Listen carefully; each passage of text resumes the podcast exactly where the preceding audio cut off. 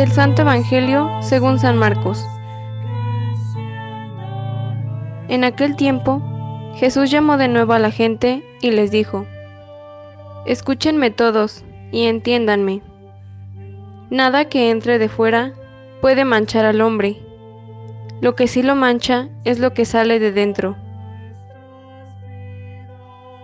Cuando entró en una casa para alejarse de la muchedumbre, los discípulos le preguntaron, ¿qué quería decir aquella parábola? Él les dijo, ¿ustedes también son incapaces de comprender? ¿No entienden que nada de lo que entra en el hombre desde afuera puede contaminarlo? Porque no entra en su corazón, sino en el vientre, y después sale del cuerpo? Con estas palabras declaraba limpios todos los alimentos. Luego agregó, Lo que sí mancha al hombre es lo que sale de dentro, porque del corazón del hombre salen las intenciones malas, las fornicaciones, los robos, los homicidios, los adulterios, las codicias, las injusticias, los fraudes, el desenfreno, las envidias, la difamación, el orgullo y la frivolidad. Todas estas maldades salen de dentro y manchan al hombre. Palabra del Señor.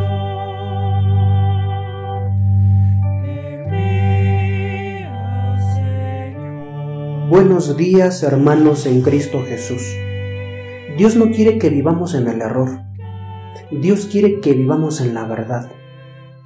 En toda la Sagrada Escritura nos vamos a encontrar con Dios invitando a su pueblo a escucharlo, ya que Él es omnisciente. Su sabiduría es perfecta e infinita.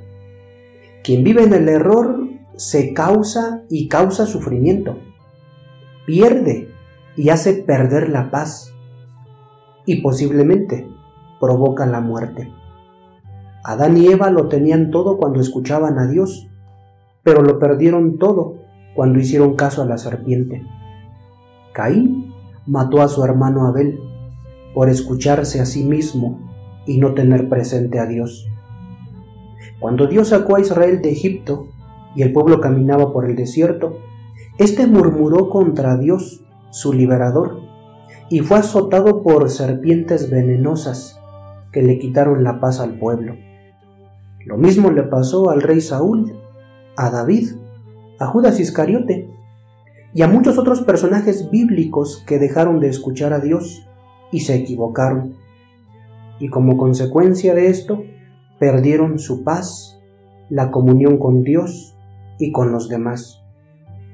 Hermanos, Dios no nos quiere ver sufriendo. El sufrimiento de hoy día se hace más frecuente, es más común, porque con más frecuencia dejamos de escuchar a Dios.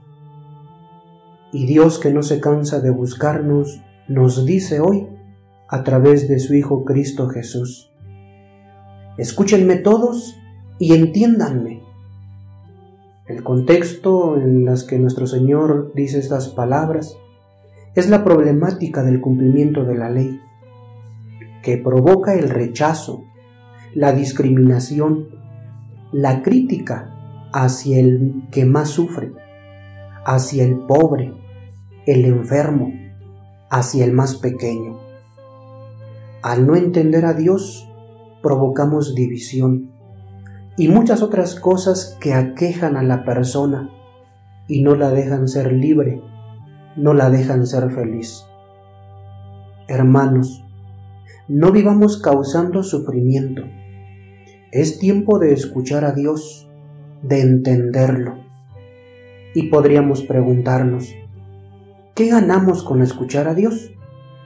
Pues ganamos vida, una vida de paz, de tranquilidad, de felicidad, de comunión con Dios y con aquellas personas que nos rodean.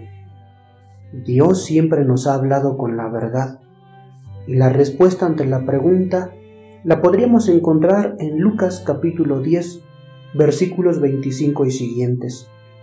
cuando al final del diálogo que Jesús tiene con un doctor de la ley le dice, obra así y vivirás.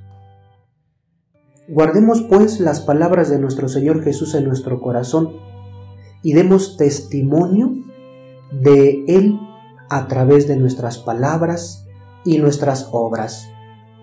Que así sea.